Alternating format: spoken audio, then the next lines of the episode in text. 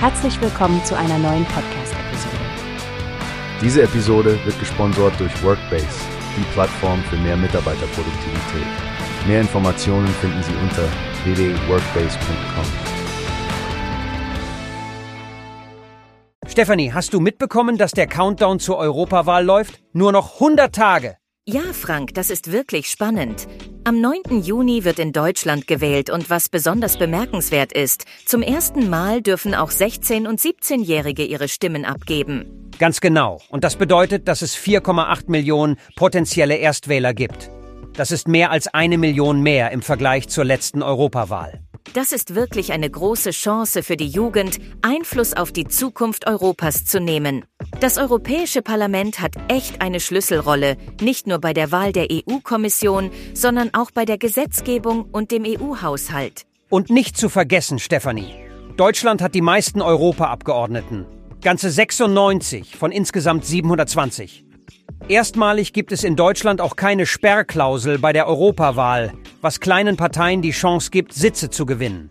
Das ist sicherlich ein Anreiz für mehr politische Vielfalt. Hast du außerdem gesehen, dass das Europäische Parlament unter dem Slogan Nutze deine Stimme europaweit für die Stimmabgabe wirbt? Ja, und jeder Wahlberechtigte kann die Briefwahl nutzen, falls man am Wahltag verhindert ist.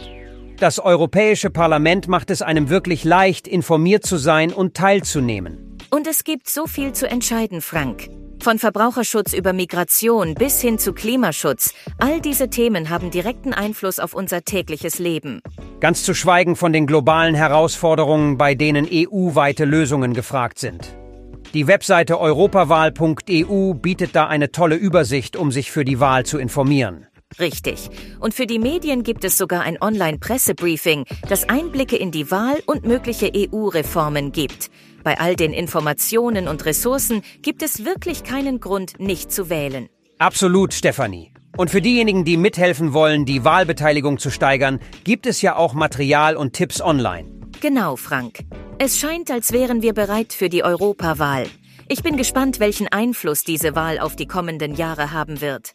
Das sind wir alle, Stefanie. Vergiss also nicht, Schasse nutze deine Stimme. Lass uns Europas Zukunft gemeinsam gestalten. Wie hast du gehört? Es gibt eine Plattform, die wir probieren sollen.